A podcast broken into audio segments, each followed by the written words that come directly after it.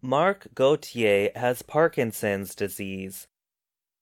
The disease affects his nervous system, weakens his muscles, and causes his arms and legs to shake.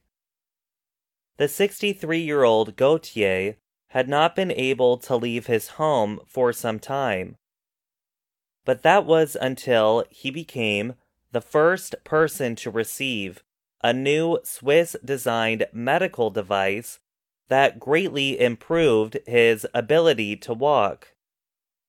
Gauthier received a medical device called a neuroprosthetic at Switzerland's Lausanne University Hospital, or CHUV. Part of the device, called an electrode field, is placed against part of the nervous system which runs in the back, called the spinal cord. Another part of the device, found under his skin below the stomach, uses electricity to stimulate the spinal cord to start up his leg muscles. It is called an electrical impulse generator.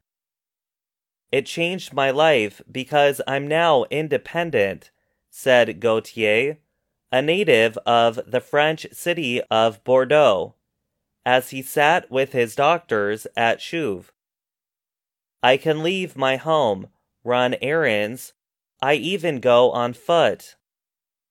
The number of people affected by Parkinson's disease has doubled over the past 25 years, the World Health Organization found. Worldwide estimates showed that more than 8.5 million people suffered from the disease in 2019. Gregoire Courtine is one of the doctors leading the project. He said the electrical pulses delivered to Gauthier's spinal cord has permitted him to walk the way he would have without the disease. We strongly believe that many individuals could benefit from this therapy, said Courtine. He is a professor at the Swiss Federal Institute of Technology Lausanne, or EPFL, the University of Lausanne, and CHUV.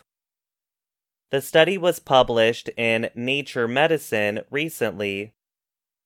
The findings by Courtine's team at the NeuroRestore Research Center suggest the technology could be used more widely in patients with more progressed Parkinson's. Many of those with more progressed or advanced Parkinson's have severe problems with being able to move.